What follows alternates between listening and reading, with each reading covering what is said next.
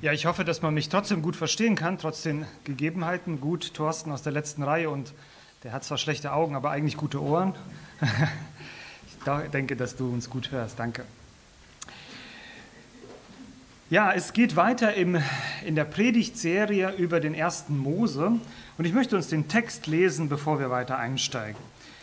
Wer eine Bibel dabei hat, der macht jetzt Kapitel 4 auf also 1. Mose Kapitel 4 ab Vers 17 bis Vers 26 bis zum Ende des Kapitels.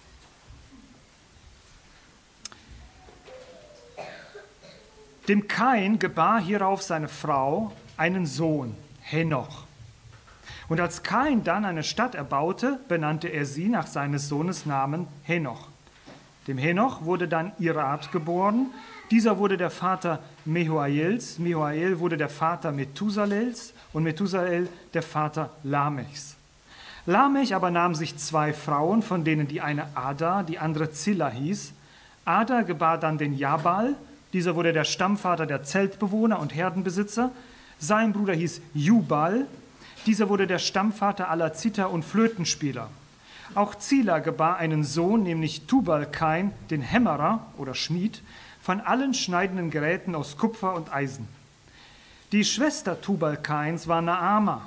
Lamech aber sagte einst zu seinen Frauen, Ada und Zilla, hört meine Rede, ihr Frauen Lamechs, vernehmt meinen Spruch. Einen Mann erschlage ich, wenn er mich verwundet, und einen Jüngling, wenn er mir eine Strieme beibringt. Denn wenn kein siebenfältig gerecht werden soll, so Lamech siebenundsiebzigfach.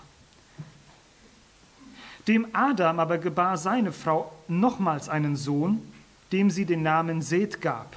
Denn, sagte sie, Gott hat mir einen anderen Spross gesetzt anstelle Abels, weil kein ihn erschlagen hat. Auch dem Seth wurde ein Sohn geboren, den er Enosch oder Enos nannte. Damals fing man an, den Namen des Herrn anzurufen. Ich bete noch. Ja, Vater im Himmel, du hast gewollt, dass dieser Abschnitt in der Bibel steht. Du hast deine Absicht damit gehabt. Und so mache uns jetzt die Augen auf, damit wir verstehen und erkennen, was du meinst. Amen. Wir gehen ja durch das erste Buch Mose. Und im ersten Kapitel und am Ende des ersten Kapitels haben wir was gesehen? Gott vertreibt Adam und Eva aus dem Garten Eden hinaus. Und der Leser stellt sich ja jetzt die Frage, wie geht es weiter? Also er, ist es praktisch ein Spannungsbogen da. Und Gott zeigt jetzt in der weiteren Geschichte im Kontext von Familie, wie es weitergeht. Er sagt, Adam und Eva kommen ihrer Aufgabe nach, indem sie die Erde vermehren durch ihre Söhne Kain und Abel. Und trotz der Verfluchung der Menschen hat Gott einen Ausweg vorgezeichnet. Wir haben das in Kapitel 3 gehört, dieser Same, der aus der Frau kommen soll. Aber wie wird die nächste Generation mit dieser Hoffnung, die sie in sich trägt, über einen Erlöser, der kommen soll, weiterleben? Wie wird es weitergehen? Und Gott zeigt das Bild einer Trennung. Er zeigt, und das war ja das letzte, der letzte Predigtabschnitt, eine Trennung zwischen den wahren Gottesanbetern und denen, die Gott nicht wirklich anbeten. Denen, deren Opfer Gott nicht annehmen will. Wir kennen die Geschichte. Kain wird zornig und erschlägt seinen Bruder Abel und wieder hat der Feind einen Punktesieg errungen. Die Geschichte wiederholt sich und verstärkt sich. So wie damals die Eltern aus dem Garten Eden raus musste, so muss jetzt Kain aus dem, von dem Antlitz Gottes auch gehen in ein unbekanntes Land, was er nicht kennt. Er muss wegziehen und ist unter dem Fluch Gottes. Wieder steht die Frage im Raum, wie geht es jetzt weiter? Ja, wir haben das mit Adam und Eva gesehen, dann kam Kain und Abel, zack, wieder eine Niederlage. Wie geht es denn jetzt weiter? Und das Interessante ist, dass Gott jetzt den Fokus der weiteren Geschichte, das, was wir jetzt hier gelesen haben, nicht bei Adam und Eva wieder anfängt, sondern bei Kain, bei dem Brudermörder. Wie geht es denn mit ihm weiter? Das ist die Geschichte von Kain. Doch statt einer interessanten und spannenden Geschichte lesen wir eine, die in der Kinderstunde nicht vorgetragen wird. Ein Geschlechtsregister. Uff, ein Geschlechtsregister. Und gerade im Buch Mose und über die Bibel hindurch gibt es immer wieder diese Stammregister oder Geschlechtsregister, Verzeichnisse. Was ist der Sinn und Zweck eines solchen Verzeichnisses, fragen wir uns. Nun, mit der nun wachsenden Menschheit, die sich ja jetzt entwickelt im Laufe der Jahrhunderte, geben diese Geschlechtsregister den Protagonisten, also den Menschen, die irgendwie einen, einen, eine Rolle spielen in der Bibel, ihre Identität. Sie zeigen, wozu sie gehören, in welche Abfolge sie gehören, wer ihre Väter sind, wer ihre Familie ist, wer ihr Stamm, ihre Sippe ist. Wo gehören sie hin? Sie überbrücken Räume und Zeit und sie dienen als eine Art Legitimation für Ansprüche, zum Beispiel Gebietsansprüche oder für Herrschaftsansprüche, weil man sagt, ja, ich bin aus dem Königshaus zum Beispiel. Gott gebraucht diese Geschlechtsregister als eine Art Gerüst, als Gerüst darauf, wo sich die weitere Geschichte abspielt, wo auch der theologische Inhalt zum, äh, zum, zur äh, Gestalt findet. Und wir finden diese Geschlechtsregister so lange, bis es ihren Höhepunkt findet, bis es seinen Höhepunkt findet. Und im letzten Geschlechtsregister der Bibel, wo ist das? In den Evangelien. Und wer steht da als letzter Name? Jesus. Das ist der Sinn der Geschlechtsregister. Grob jetzt aufgezeichnet. Den Sinn haben sie, in dem letzten Geschlechtsregister der Bibel aufzugehen, in Jesus. Hier haben wir das erste Geschlechtsregister. Und in diesem Verständnis müssen wir diesen heutigen Abschnitt einordnen. Er bildet praktisch die Vorbereitung auf die weiteren Handlungen Gottes. Könnt ihr euch noch an Weihnachten erinnern, was hier vorne aufgebaut war? Was war hier vorne aufgebaut? Marc Lös? Eine was? Die Krippe, ja, aber dahinter war ein, ein Bild. Sergei und äh, ähm, Natalia, ihr habt ein schönes Bild gemalt. Wisst ihr noch, zu Weihnachten? Ja? Ihr habt eine Kulisse gestaltet. Ein Bühnenbild habt ihr gestaltet. Es war wunderschön. Aber ohne den Inhalt hätte das natürlich auch, wäre es immer noch wunderschön gewesen. Aber das ist das, was Gott hier macht. Er schafft ein Bühnenbild für die weitere Handlung. Er zeigt uns den Rahmen er, er, er setzt die Bilder rein auf diese Leinwand, die sich vor uns aufbaut. Und wenn wir die Bibel lesen, entwickelt sich da etwas. Nun, und was sehen wir auf diesem Bühnenbild heute in diesem, in diesem Abschnitt? Vier Punkte dazu. Und der erste ist, Gott ist auch denen gnädig, die sich von ihm abgewandt haben. Das zeigt die Geschichte von Kain. Wir haben nämlich beim letzten Mal gelesen, da sagt Gott zu Kain, und du sollst nun verbannt sein aus dem Land, das sein Mund aufgetan hat, das Blut deines Bruders zu empfangen von deiner Hand. Wenn du das Land bebaust, soll es dir fortan sein Vermögen nicht mehr geben, unstet und flüchtig sollst du sein auf Erden. Das war das, was Gott über Kain gesprochen hat. Er hat ihm den Fluch aufgelegt. Und was sehen wir in dieser weiteren Geschichte? Trotz des Brudermordes, des brutalen Brudermordes, erhält kein ein Zeichen zum Schutz. Wir reiben uns die Augen. Gott, was machst du? Dieser Mann ist schuldig. Obwohl er fliehen muss, lesen wir hier, dass er eine Stadt baut, in der er sicher wohnen kann. Er gründet eine Familie und findet Sicherheit und eine dauerhafte Bleibe. Und obwohl er unter dem Fluch steht, dass die Arbeit für ihn, dass der, der Boden ihm keinen Ertrag geben wird, lesen wir, dass seine Nachkommen erfolgreiche Bauern und Handwerker sind. Wie passt das zusammen unter den Vorzeichen dieser Linie von Kain? Es ist die Güte Gottes, die sie weder verdient haben noch nach ihr fragen. Merken wir, die Generation von Kain fragt nicht nach Gott, aber Gott lässt sie leben und nicht nur ein bisschen leben, er lässt sie sich entwickeln. Aber die Schuld von dieser Kain wird ja nicht kleiner, nur weil der Richter die Strafe mit seiner ganzen Härte nicht durchsetzt. Doch die Gnade des Richters wird umso größer, nicht wahr? Manchmal denken wir bei dem Wort Gnade an die erlösende Gnade, an die Vergebung, die wir in Jesus Christus erhalten. Und das ist auch richtig so. Aber es gibt einen Begriff der allgemeinen Gnade, die alle Menschen erreicht. Eine Güte Gottes, die einfach zu allen Menschen freundlich ist. Die Freundlichkeit Gottes, die wir Menschen nicht verdient haben. Denn kein Mensch oder könnte es ein Mensch für sich beanspruchen, dass Gott ihm freundlich gegenüber ist? Nein. Aber Gott ist ihnen gegenüber freundlich. Dennoch gewährt Gott Menschen die Möglichkeit zu leben und viel Gutes zu empfangen. Und eine bekannte Aussage dazu trifft Jesus in Matthäus Kapitel 5, Vers 44 bis 45. Da sagt er zu den Menschen, die ihm zuhören, hört mal ihr Lieben, liebt eure Feinde, segnet die euch fluchen, tut wohl denen, die euch hassen und bittet für die, die euch beleidigen und verfolgen, damit ihr Söhne eures Vaters im Himmel seid. Und jetzt kommt's. Denn, denn er lässt seine Sonne aufgehen über Böse und Gute und lässt es regnen über Gerechte und Ungerechte. Da haben wir es wieder. Gott ist so gut, selbst zu den Menschen, die ihm Feinde sind. Und deswegen ruft er seine Nachfolger auf, hey, ihr müsst mit euren Feinden auch so umgehen, wie ich mit meinen Feinden umgehe. Und in dem Buch Theologie der biblischen Seelsorge unterscheidet der Autor drei Arten der allgemeinen Gnade, wie sie genannt wird, und ich finde sie nachvollziehbar. Ich möchte sie nur kurz nennen. Es ist zum einen die moralische Fürsorge, die Gott trifft.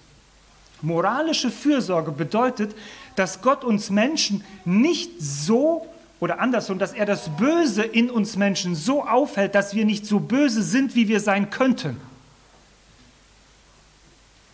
Stellt euch vor, in uns würde all das ausbrechen, was ausbrechen hätte können aus dem bösen Herzen. Die Welt wäre kein lebenswerter Ort mehr. Und geben wir uns keiner Illusion hin, wir tragen all den Abgrund in unserem Herzen. Aber Gott ist es, der uns aufhält in diesem Ganzen. Manche haben daraus falsch geschlussfolgert, dass es sowas wie einen guten Kern im Menschen gibt. Das ist falsch. Aber es ist Gott, der den Fluss des Bösen kanalisiert. Und Gott sei Dank trifft das manchmal nur sehr wenige Menschen, die richtig böse sind. Das Zweite dieser allgemeinen Gnade Gottes ist seine äh, physische Fürsorge für uns, nämlich genau das, dass wir jetzt einatmen und ausatmen können, dass wir Gesundheit haben, dass wir die Sonne aufgeht morgens und untergeht, dass wir schlafen können, dass wir ein gewisses Maß an, äh, an lebenswerter Umwelt haben, in der wir leben können. Du sagst, ja, aber das hat nicht jeder. Ja, natürlich hat es nicht jeder, aber die meisten Menschen auf dieser Welt dürfen leben. Denn was gilt eigentlich nach dem Sündenfall? Sobald du von dieser Frucht isst, wirst du sterben. Nein, und Gott gibt uns Leben. Das ist die allgemeine Fürsorge. Und das Letzte, und darauf komme ich aber erst dann in dem nächsten Punkt nochmal tiefer ist, aber ich möchte es hier nennen, ist seine intellektuelle Fürsorge für uns, die in der allgemeinen Gnade da ist. Er gibt uns einen Verstand und mit diesem Verstand können wir die Welt entwickeln, also die Dinge dieser Welt entwickeln. Wir können Dinge verstehen, wir können Zusammenhänge bringen. Jedes Kind in der Schule fängt an, plötzlich aus Buchstaben oder aus Zeichen, die sie vorher malen, irgendwann zu schreiben und zu rechnen und zu lesen intellektuelle Fürsorge Gottes.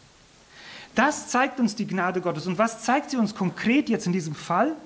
Vielleicht, also anwendungsmäßig jetzt, vielleicht beneidest du Menschen, die es äußerlich gut haben, aber sich nicht um Gott kümmerst, kümmern und du fragst dich, wie kann das sein?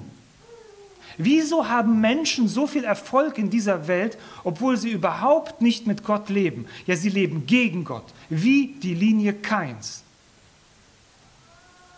dann muss ich dich erinnern, dass die ersten Seiten der Bibel genau diesen Zustand beschreiben, dass das nicht miteinander in Zusammenhang steht. Oder du lebst dein Leben so fröhlich vor dich hin, bist zufrieden mit dir und der Entwicklung deines Lebens und sagst, was fehlt mir noch? Ich brauche Gott nicht, es geht mir gut. Dann will dieser Abschnitt uns erinnern, dass wenn es dir äußerlich gut geht, es nicht bedeutet, dass du innerlich eine Beziehung mit Gott hast. Dass das geordnet ist. Das hat nämlich nichts miteinander zu tun. Und die allgemeine Gott Gnade zeigt uns die Breite der Gnade Gottes, derer wir uns oft nicht bewusst sind. Wir atmen so selbstverständlich morgens ein und aus und den ganzen Tag über und stehen auf und haben Kraft und gehen und gebrauchen diese Mittel der Welt, als würden sie uns gehören. Ihr Lieben, unser Leben hängt an einem seidenen Faden und es ist allein die Fürsorge und Gnade Gottes, dass er sie nicht abschneidet. Manchmal macht er das. Plötzlich müssen Menschen von uns gehen. Und wir fragen uns, warum? Wir sollten uns fragen, warum wir nicht jeden Moment umfallen. Es ist allein die Hand Gottes, die noch uns darüber hält. Werde dir dessen bewusst. Ich muss mir dessen bewusst werden, dass ich viel dankbarer Gott werde für das, dass ich überhaupt leben darf. Und diese allgemeine Gnade Gottes ist ein Anreiz für Menschen, den Schöpfer und Erhalter ihres Lebens zu suchen. Denn wenn du, auch selbst wenn du keine Beziehung zu Gott hast, plötzlich verstehst, dass dein Leben überhaupt nicht selbstverständlich ist, na, dann sollte es dich doch dazu führen zu fragen, wie komme ich in eine Beziehung zu diesem Gott, der es so gut trotzdem mit mir meint, obwohl ich sein Feind bin. Und im Römerbrief warnt der Apostel Paulus und schreibt, oder verachtest du den Reichtum seiner Güte, Geduld und Langmut und erkennst nicht, und erkennst nicht, dass dich Gottes Güte zur Buße leitet. Das ist der Zweck der allgemeinen Gnade Gottes über uns allen Menschen. Punkt 2. Also erstens haben wir gesehen, dass Gott denen auch gnädig ist, die sich von ihm abgewandt haben. Zweitens, Menschen, auch Menschen ohne Gott, tragen zur Entwicklung der Kultur bei. Es steht hier, und Ada gebar Jubal oder äh, Einmal Jubal, einmal Ebal, ne, heißt der. Nee. Also einmal mit einem Konsonant. Moment. Genau, ich habe ich hab das hier im Text verwechselt. Derselbe wurde der Vater der Zeltbewohner und Herdenbesitzer. Und sein Bruder hieß Jubal, derselbe wurde der Vater aller Hafen- und Flötenspieler. Und Zila, auch sie gebar Tubal Kain, den Meister in allerlei Erz- und Eisenwerk. Erinnern wir uns noch ein wenig zurück, was wir gelesen haben, als Gott Adam und Eva aus dem Garten verstieß. Da sagte er, deswegen schickte ihn Gott, der Herr, aus dem Garten Eden. Warum? Also, er hat ihn weggeschickt. Und dann, damit er den Erdboden bearbeitete, von dem er genommen war. Trotz der Trennung von der Gegenwart Gottes, trotz des Fluches, der über uns Menschen liegt nach dem Sündenfall, will Gott, dass der Mensch seiner Aufgabe nachkommt. Und diese Aufgabe hat zwei Aspekte, die hat Gott am Anfang an von der Schöpfung her den Menschen gegeben. Was sind diese zwei Aspekte, die Gott gegeben hat? Das erste ist, vermehrt euch. Seid fruchtbar und vermehrt euch. Der zweite Aspekt ist, macht die Erde euch untertan. Das heißt im Sinne von, gebraucht diese Welt und macht, kultiviert sie. Gebraucht sie. Macht sie besser. Also besser im Sinne von, holt aus der Erde das raus, was ich in sie hineingelegt habe. Bebaut und bewahrt sie. Und dieses äh, Bebauen und Bewahren, das ist nicht nur auf den Kontext vom Ackerbau zu führen. Natürlich, die meisten Menschen der, der ersten Menschen waren, waren mit dem Erdboden sehr ver, verbunden. Aber der Begriff, den wir heute dafür verwenden, ist viel breiter und muss auch breiter verstanden werden. Wir sagen Kultur. Der, äh, das Lexikon definiert Kultur wie folgt. Kultur kommt von lateinisch colere, anbauen oder pflegen. Und mit diesem Begriff werden sowohl die Weise wie das Ergebnis bezeichnet, wie sich Menschen zur Welt, in der sie leben, verhalten, sie die Welt, in Klammern die Natur, aneignen, sie umgestalten und sich damit ihre Umwelt als ihre Heimat einrichten, damit sie sich dort zurechtfinden können. Also ein sehr breites Feld. Nehmen wir beispielsweise dieses Mikrofon, was ja zum Glück funktioniert jetzt gerade. Irgendwann kamen Menschen auf die Idee und entwickelten etwas, dass man nicht mehr immer so schreien muss, sondern dass man durch Lautsprecher und Mikrofon einander besser verstehen kann. Diese Idee hat Gott den Menschen eingegeben. es ist erstaunlich, was er noch alles im, im Petto hat, was Menschen alles noch erfinden werden. Das ist Kultur. Etwas kultivieren. Klar, wir verstehen manchmal Kultur heute im engeren Kontext von ähm, Kultur im Sinne von Kunst, also, aber Kultur ist eigentlich sehr, sehr breit. Und das sehen wir hier in diesem Abschnitt. Da entwickelt sich etwas. Versteht ihr, in dem ersten Geschlechtsregister der Bibel steht, dass sich hier Kultur entwickelt, nämlich sie errichten eine Stadt. Sie leben nicht in irgendeiner Höhle, sondern plötzlich schichten sie Steine zusammen, eine Mauer, ein Turm entsteht, ein Tor entsteht. All das, was wir so für heute für so selbstverständlich ist, aber das entwickelt sich. Dann gibt es einen, der hat entdeckt, dass man aus Fällen ein Zelt vielleicht bauen kann. Auch eine gute Gelegenheit zum Campen. Ich meine, die haben nicht gecampt damals, die haben da drin gelebt. Aber er hat gemerkt, mit dieser Idee kann man schnell weiterziehen. Und das passt auch zu der nächsten Entwicklungsstufe, nämlich dass ich Herden halte, Schafe, Ziegen. Die kann man, hey, die kann man irgendwie bündeln, diese, diese Menge davon, von Tieren. Die laufen nicht alle weg, die kann man kultivieren. Und dann, und das finde ich erstaunlich, dass, dass diese Söhne vom Lamech, das ist der eine Sohn, als Meister bekannt wurde für die Schmiedekunst. Also für uns, ich denke, wir denken selten darüber nach, wie Eisen entsteht. Was für eine Mühe die Menschen damit gehabt haben, wie sie das aus dem Erdboden herausgeholt haben, bearbeitet haben, heiß gemacht haben und, und, und, bis sie irgendein Werkzeug daraus formen konnten. Die Entwicklung der Zivilisation, so wie sie sie nennen, ist eine Folge der Gabe Gottes an den Menschen. Menschen fangen an, ihre Umwelt mit ihrem Kopf, das ist das, worauf ich komme, also diese allgemeine Gnade Gottes auf der intellektuellen Ebene, Menschen fangen an, ihren Kopf zu gebrauchen, ihren Verstand, sie beobachten ihre Umwelt und sie sagen, hey, da und wenn ich das zusammen kombiniere, dann kann ich doch irgendwas machen daraus. Und genau das wollte Gott. Er wollte, dass wir mit den Rückschlüssen, die wir treffen in dieser Welt, das Leben gestalten und auch gehaltvoller machen in dem Sinne, dass zum Beispiel Kunst entsteht im Sinne von Liedern, von Bildern, von anderer Art von Kunst. Künstler sind genauso Teil dieser Welt wie Menschen, die einfach nur ihrer Arbeit stupide nachgehen. Aber dieses ganze Bild gibt etwas Schönes und sollte es immer schöner werden. Und diese Entwicklung ist keine, und das ist dieser Abschnitt, der sagt das von Anfang an, diese Entwicklung die der Menschheit ist keine, die nur den Anbetern Gottes vorbehalten bleibt, sondern sie kommen eher in dem Ausdruck von den Menschen, die sich gegen Gott abgewandt haben. Und wir fragen, wie kann das sein? Ist es vielleicht dann so, dass diese Entwicklung gar nicht gut ist, wenn diese Menschen das erfinden? Es gibt Menschen, die in diese Extreme gedacht haben oder denken dass sie Entwicklung ablehnen, nur weil böse Menschen diese Entwicklung geplant haben. Und, oder gottlose Menschen oder Menschen ohne Gott diese Entwicklung geplant haben. Aber das ist nicht das, was die Bibel sagt, denn sonst müssten wir alle zurück auf einen Urzustand, in dem du und ich nicht mehr leben wollen. Wo wollen wir da anfangen? Nein.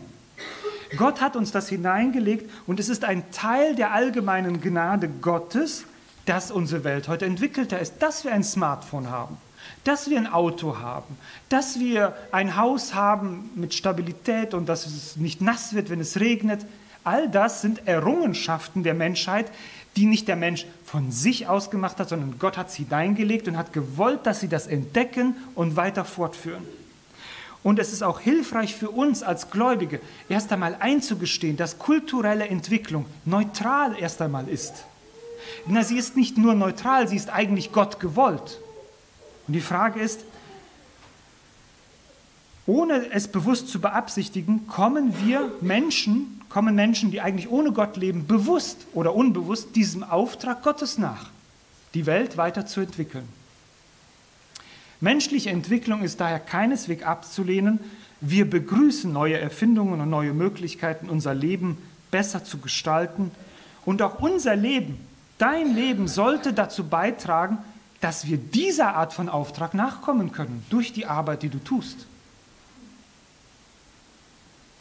Ich merke schon in mir selbst und bei uns, dass wir sagen, ja, aber so einfach ist das ja nicht. Moment mal. Genau, und das ist der nächste Punkt. Es legt sich ein Schatten über das Ganze, über diese ganze Entwicklung. Denn, und das ist der dritte Punkt, ohne Gott nimmt die Dynamik des Bösen zu. Das ist auch ein Teil dieses Bühnenbildes, was wir sehen. Und Lamech sprach zu seinen Frauen, Ada und Zila hört meine Stimme, ihr Frauen Lamechs vernehmt meinen Spruch, einen Mann erschlug ich, weil er mich verwundet, einen Jüngling, weil er mich geschlagen hat, denn kein soll siebenfach gerecht werden, Lamech aber 77-fach. Kein war ein brutaler Mörder, der seinen, äh, seinen Sohn im Zorn umbrachte. Sechs Generationen später steht sein Nachkomme ihm in nichts nach. Ja, es wird sogar noch schlimmer. Kain hatte ja noch Angst vor der Strafe Gottes. Lamech steht dagegen selbstüberheblich und arrogant zu seinen Taten. Kain sagte, Gott, wie soll ich zurechtkommen, wenn du mich so strafst? Der Lamech stellte sich hin und prahlte mit seinem Bösen. Nur sieben Generationen weiter. Sechs Generationen. Die siebte war das dann. Auch die Erwähnung bewusst in diesem Geschlechtsregister, dass Lamech zwei Frauen hatte, zeigt, wie er sich der göttlichen Ordnung entledigt und seinen eigenen zuwendet und sich kein Gewissen mehr darum macht. Er lebt für sich, für seine Lüste, für seine Gefühle, für seine Macht. Und so steht er auf dieser Leinwand, die sich vor uns aufbaut, als ein Mensch, den wir dauernd vor Augen haben die Dynamik des Bösen, die hier zum Ausdruck kommt. Es ist erstaunlich und bezeichnend, dass das erste Geschlechtsregister der Bibel mit Kain beginnt und mit Lamech endet. Haben wir uns mal darüber Gedanken gemacht? Was will uns Gott damit zeigen? Das Bühnenbild wird immer dunkler. Es wird immer dunkler all die Güte Gottes über diesen Nachkommen von Kain und all ihre Errungenschaften können nicht die Dynamik des Bösen verschweigen. Immer lauter wird der Schrei der Ungerechtigkeit, der durch die Welt äh, zu hören ist. Immer brutaler, immer perverser und immer abscheulicher. Und wir sehen diese Entwicklung nicht, sehen wir diese Entwicklung nicht durch die ganze Bibel immer weiter hindurch. Wir lesen im Moment die Richter da werden wir noch an Stellen kommen, die sind unangenehm zu lesen. Und die Linie Keins ist immer weiter auf den Weg in den Abgrund. Seine Linie steht für die Verdorbenheit. Im Neuen Testament, im Brief des Judas, heißt es, wehe ihnen über Verführer, denn sie sind den Weg Keins gegangen und haben sich um des Gewinnes willen völlig dem Betrug Biliams hingegeben und sind durch die Widersetzlichkeit Korachs in Verderben gegangen. Also das ist eine gute, ist eine, da sind die in guter Gesellschaft, also der, äh, der Kain, der Biliam und der Korach. Das ist die Linie Kains, die sich durchzieht, das Böse. Und natürlich müssen wir dann auch die Entwicklung der Kultur unter diesem Schatten wahrnehmen. Denn ist es nicht gerade ein Lied, ein Gedicht, was Lamech gebraucht, um das Böse zu pervertieren, um es zum Ausdruck zu bringen? Und insofern ist diese Erzählung auch ein Korrektiv für uns in unserem Denken. Kultur ist gut, menschliche Entwicklung ist gut, aber, aber ohne Gott kriegt alles einen Knacks. Ohne Gott werden Menschen die Entwicklungen dieser Welt für ihre Zwecke missbrauchen und pervertieren. Und das in alle menschlichen, in alle Bereiche der menschlichen Errungenschaften. Was bedeutet das für uns? Was bedeutet das für uns? Das bedeutet, dass wir mit einem Handy sowohl Gutes als auch Schlechtes machen können. Dass wir mit einem Auto an einen guten Ort fahren können oder an einen schlechten Ort dass wir in einem Raum, in dem wir trocken sitzen und uns freuen darüber, nicht automatisch gut sind, sondern auch böse sein können. Mit allen Dingen, und ich denke, ich sage auch kein, und, und das steigert sich aber vor allen Dingen in der, in der Kunstszene. In den Künsten drücken Menschen ja das aus, was sie sind. welches Weltbild sie haben. Und da merken wir plötzlich, gerade wie in diesem Lied vom Lamech, dass sich da Dinge auftun, wo wir als Christen sagen, das passt nicht mehr, das steht nicht mehr in Bezug zu Gott. Und genau das ist der Schlüsselbegriff. Steht das noch in Bezug zu Gott oder nicht?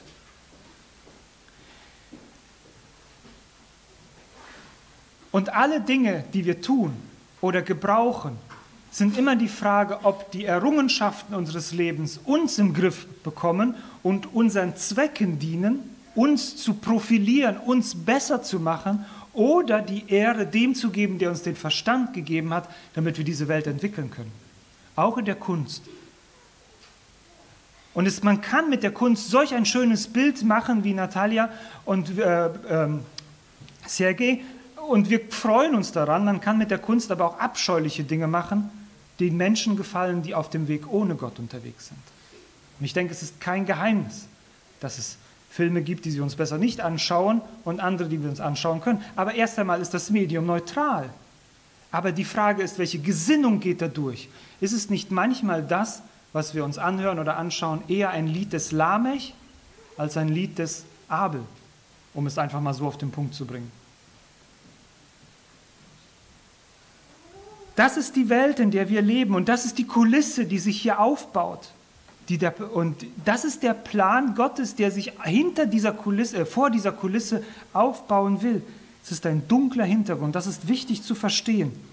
Durch den Sündenfall ist die natürliche Richtung des Lebens nur in eine Richtung, bergab. Bergab. Und wir alle sind Teil dieses Flusses, der untergehen wird. Das ist das Ergebnis der Linie Keins. Sie ist zwar das erste Geschlechtsregister der Bibel, aber sie ist das erste, das aufhört, ohne weiterzugehen. Ist uns das aufgefallen?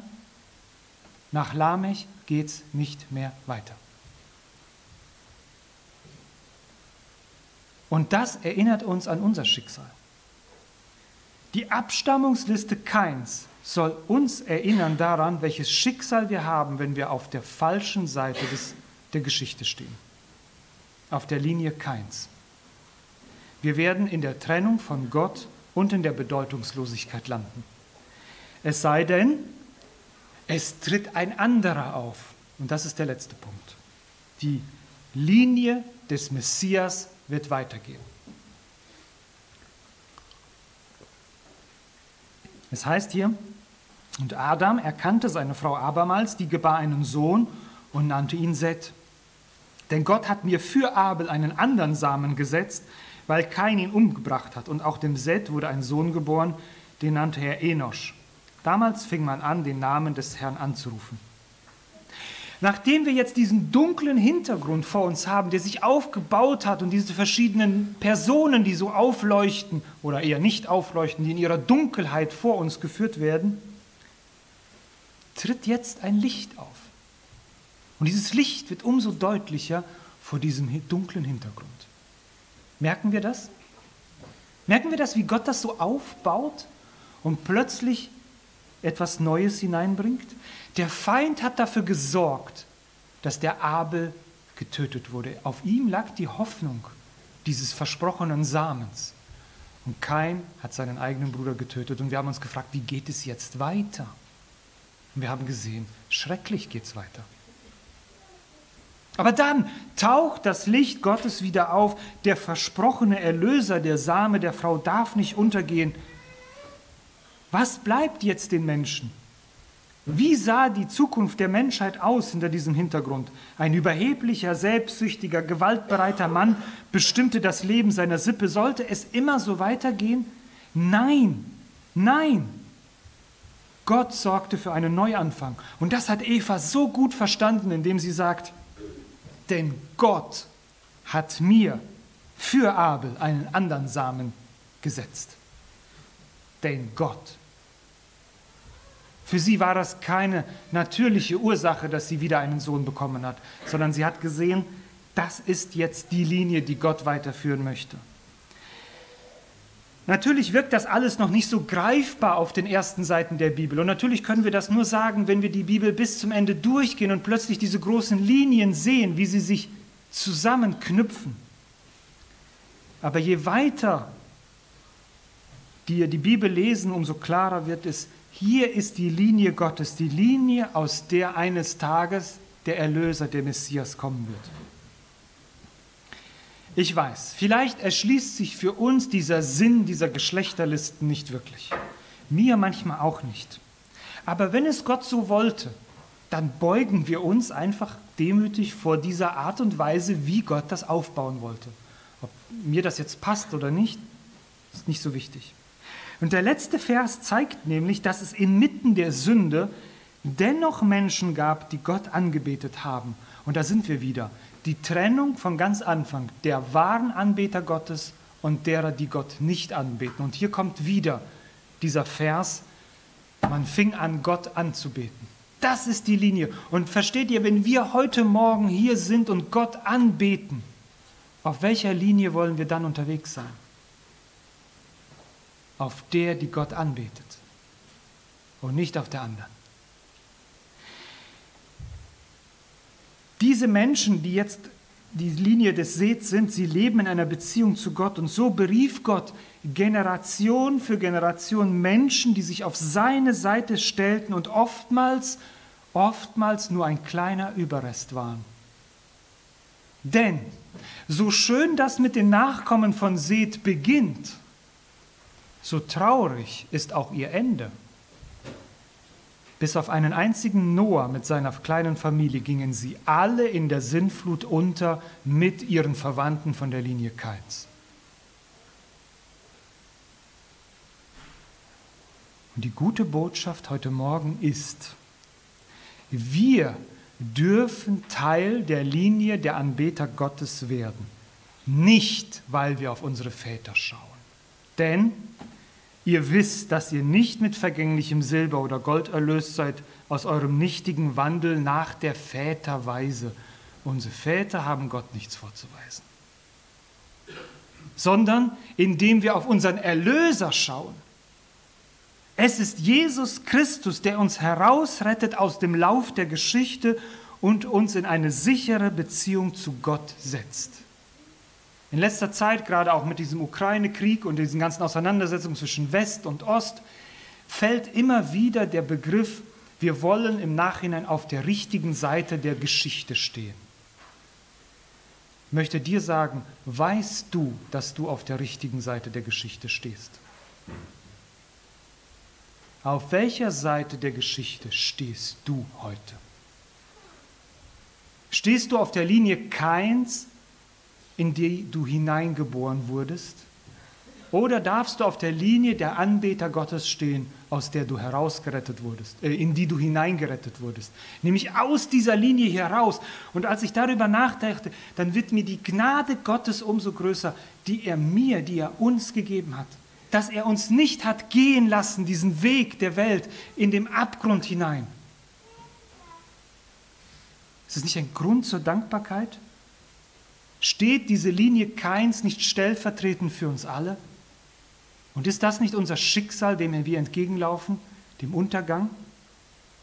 Und die Kultur, die Kunst, sie bietet uns vielleicht irgendwie eine Ablenkung, vielleicht etwas, was uns zufrieden macht, aber niemals erfüllt. Niemals erfüllt. Und ich war erstaunt, was Gott alles in diesem kleinen Abschnitt von der Linie des Keins hineingelegt hat warum er genau das gewollt hat, dass wir diesen Abschnitt auch lesen. Die einzige Hoffnung, die wir haben, und damit möchte ich schließen, ist die, Teil der Linie des Messias zu werden. Die einzige Hoffnung, die wir haben, ist Teil der Linie des Messias zu werden. Und Gott sei Dank ist das möglich. Ich möchte noch beten. Himmlischer Vater, du bist der Gott, der seine Geschichte macht. Und es setzt uns in Erstaunen und Furcht, wenn wir verstehen, wie nah wir am Abgrund unterwegs sind. Und zwar selbst verschuldet und ohne dich in der Hoffnungslosigkeit gebunden. Aber wir sehen dieses Licht aufleuchten, dieses Licht des Evangeliums, das uns frei macht, das uns herausholt aus unserem natürlichen Lauf und uns hineinsetzt in einen unnatürlichen, in den, wo du uns deine Kinder nennst. Und das eben durch unseren Herrn Jesus Christus. Gelobt seist du bis in alle Ewigkeit. Amen.